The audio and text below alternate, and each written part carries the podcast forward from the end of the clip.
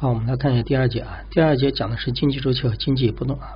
只要经济朝前面发展，它肯定是呈现一定的什么周期性，不可能一个经济会经济体会一直增长啊，除非一个经济体是之前它停滞的一段时间，它后面属于一种是那种呃后发性的啊，就是增长。比如说我们国家的啊，自从改革开放以后，其实经济一直在增长，但是。我们要知道，经济是会有什么周期的啊？它会呈现一定的周期性，不会一直保持一个比较高速的成长。经济周期又称什么？商业什么循环啊？又称一个叫做商业循环，是指总体经济活动沿着经济增长的一个总体趋势而呈现的一种有规律的扩张和什么收缩啊？就是有繁荣有收缩的一个过程啊。我们一般来说吧，经济周期的话，按它的就是大的周期的时间分了三个，一个是长的，一个是中的，一个是短的啊。哪个最重要呢？中周期，因为中周期的话和我们就是人的生活的话，这个比较接近。你比如说长周期，五十年、六十年，有可能有的人一代人他都没有什么经历过啊，因为是五十年，有的时候它时间周期比较什么。长，所以说长周期又叫康德纳耶夫周期，你这个很好记啊。康德纳耶夫是名字什么最长的，这个影响不明显啊。长周期不说不明显，就是说对于人的这种感觉啊。然后中周期的话，因为接触的就比较多，对吧？它大概是几年呢？八年的时间，叫朱格拉周期啊。这是对经济的运行就是较大且明显。比如说我们零八年的时候什么经济危机，还有九七年的时候，对吧？亚洲金融危机。零八年的时候是美国啊次贷危机啊，然后后面还有一个就是短周期，短周期讲的是基金周期啊，这些名字其实它都是人的名字啊，比如康德达耶夫啊，这个要知道看基金周期短啊，三到几年呢？五年，看其实这个名字就给你很好的提醒。朱格拉周期啊，基金周期啊，这是最短的，三到五年啊，我只让你们再这样记啊，好记一点。好，我们再看一下，还有个是按照经济总量绝对下降和相对下降来说的啊。这里分了两个，一个是古典周期，一个是增长型周期啊。增长型周期的话是指什么意思呢？增长型周期是指你这个经济周期在低谷的时候有繁荣有有那个波峰有波谷嘛，对不对？在低谷的时候，其实它仍然在增长，它的经济的增长率啊。金的增长率为正值，只是金总量比以前要少了，但是它还是在增长，这是没有以前增长的多。它是叫做相对性的，对吧？它一个叫做是相对性的啊，它是相对的减少，不是绝对的减少。绝对的它其实还在扩张的，还是在进步的啊。那相对于增长型周期的话，我们看古典型周期，那低谷就真的低谷了，真的是绝对量在减少。知道吧？绝对量都在什么减少，而且经济增长出现那种什么负增长，GDP 减少啊。这个几的这个就是按照整个相对下降和绝对下降来区分的，分了两个啊，把这个要搞清楚啊。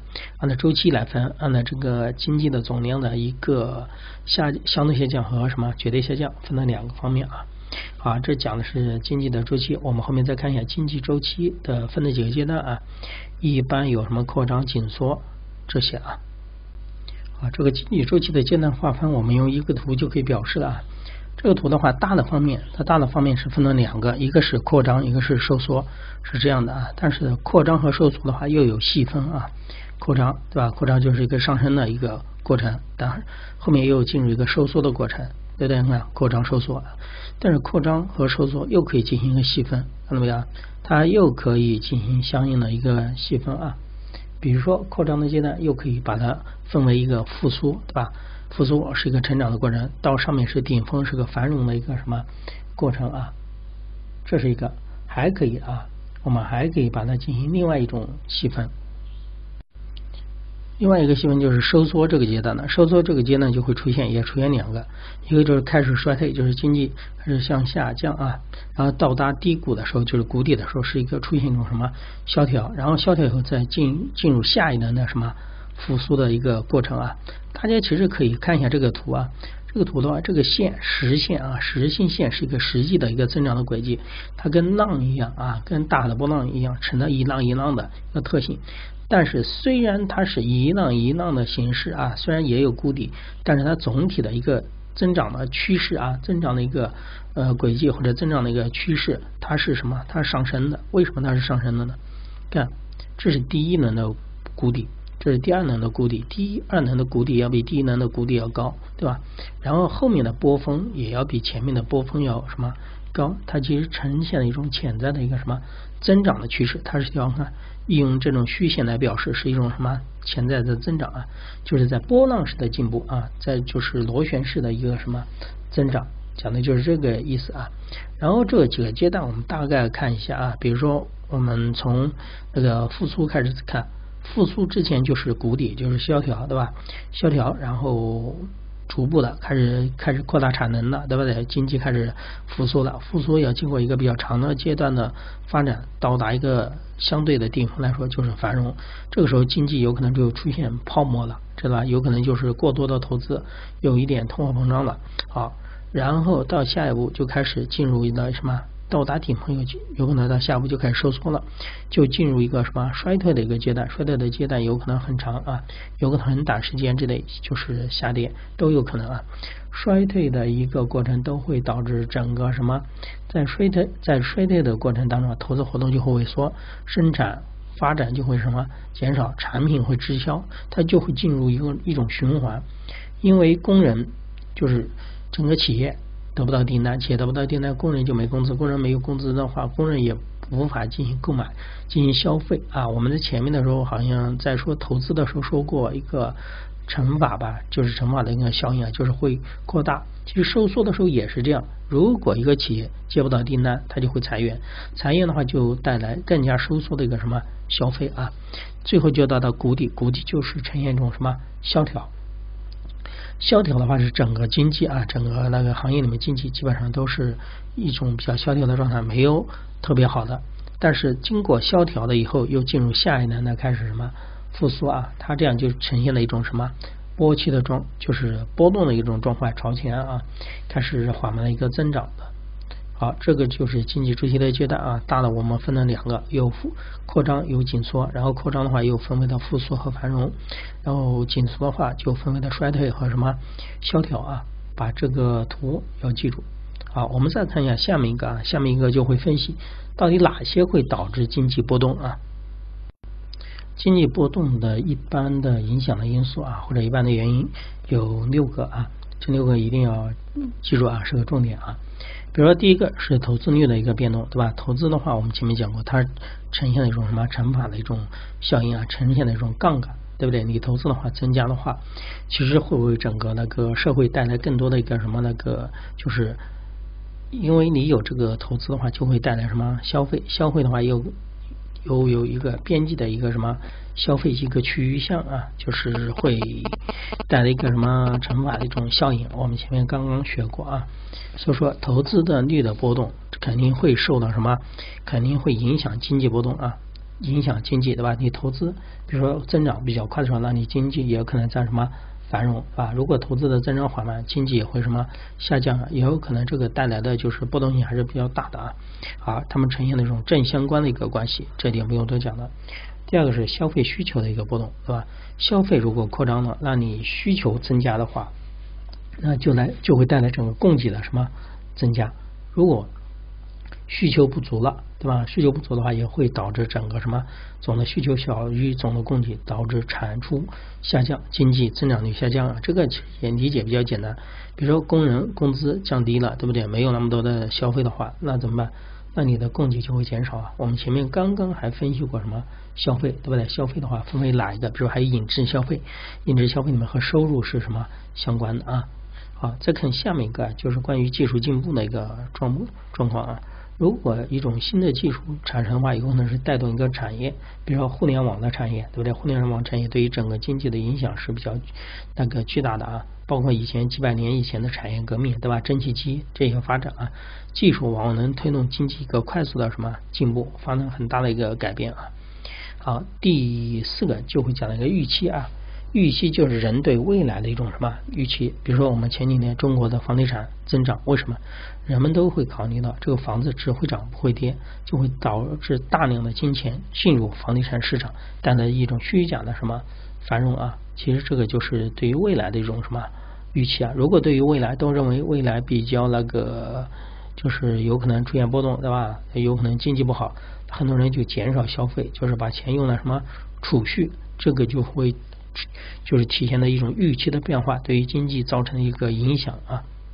好，我们再看一下下面一个啊，就是关于经济体制的一个什么变动啊？经济体制的一个变动，比如说我们国家以前是计划经济，改革开放之前，对吧？后来的话，逐渐过渡到什么市场经济，是有社会主义特色的啊，这种市场什么经济，对吧？然后就是带来了一种一种相对的什么繁荣。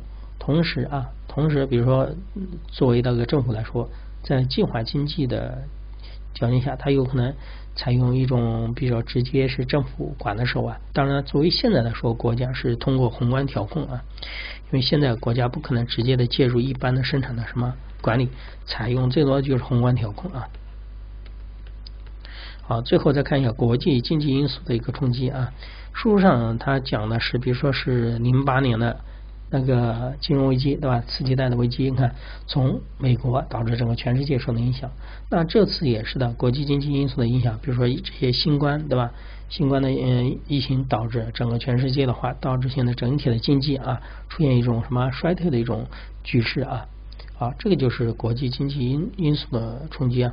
特别是现在，现在是个什么时代呢？现在是个全球化的时代。啊，现在是个全球化时代，人在全世界范围之内的流动，这种流动的速度还有流动的频率会增加啊。所以说，一个国家的经济有可能会对整个全世界的经济造成什么影响啊？这是国际经济因素的冲击啊。好，我们这里把六个方面说了一下啊，这六个方面都会导致整个经济发生什么波动啊？只不过有的因素的就是影响大一点，有的影响什么小一点啊。好，然后我们再看一下我们国家的啊，我们国家的一个经济波动。好，看一下我国的经济波动啊，我国经济波动早期的话是呈现了一种什么增长型的一种周期波动？什么叫增长型呢？就是我们刚才所说的啊，我画所画的图，虽然是有波动，但是它总体是什么向上的？比如是九十年代对吧？九十年代虽然我们国家那时候也受了一些那个亚洲经济危机的经济危机的一个冲击啊，但是后面比如说是。二十世纪初对吧，开始也是有高速增长，对吧？到后面零八年又受到亚那个整个次贷的危机的影响，对吧？也有出现一种周期性的，但是整体的趋势是什么？朝上面进行一个什么扩张的啊？这也体现了我们国家的一种什么对于宏观经济的一种调控的能力啊。另外一方面也是采用了市场经济，因为我们是社会主义市场经济啊，具有国家的宏观调控，也充分发挥了市场的一个什么主导的一个作用啊。好，我们再看一下下面一个，下面还有讲了一个指标体系。这个指标体系的话，有个很好玩的，它是分为那个三个啊，分为三个，一个是一致性的，一个是先行的，一个是滞后的。这什么意思呢？什么是一致呢？一致就是和经济啊和经济的就是变动本身是同步的这个指标。是吧？还有一个叫线性指标，线性指标什么意思呢？比如说经济好不好，经济呃好还是繁荣还是什么那个衰退了啊？等等的话，这个指标是先行的，它比较提前就能够反映的啊。最后一个就是滞后的一个指标，其实这些指标不用你去去，你自己想想象一个，想象一下经济的发展，对不对？想象经济的发展的一个过程，你就知道为什么哪些是那个滞后的，哪些是先行的啊？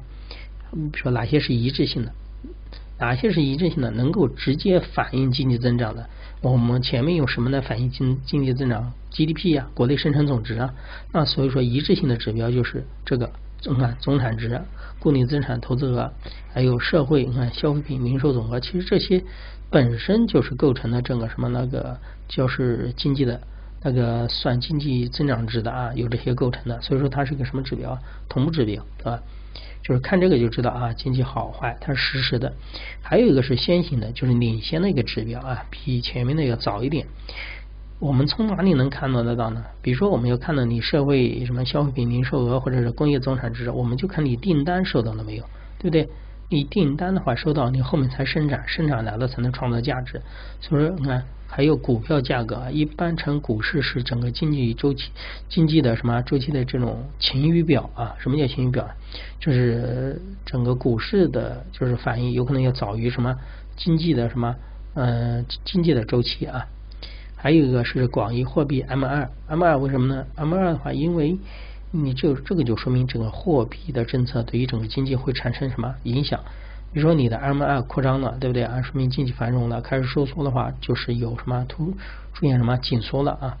好，最后就是一个滞后的指标，就是在这个滞后才会体现的啊，在整个经济啊，就是比如经济开始衰退了，衰退一段时间它才会体现。比如哪些呢？库存、居民消费的一个价格指数。为什么是居民消费价格指数在最后呢？因为它是逐层传导过去的，知道吗？它为什么是传导过去呢？比如说居民的消费的产消费的这个产品，它本身是由工厂生产制造的。而工厂的话，又是依靠什么那个，比如说原材料，对不对？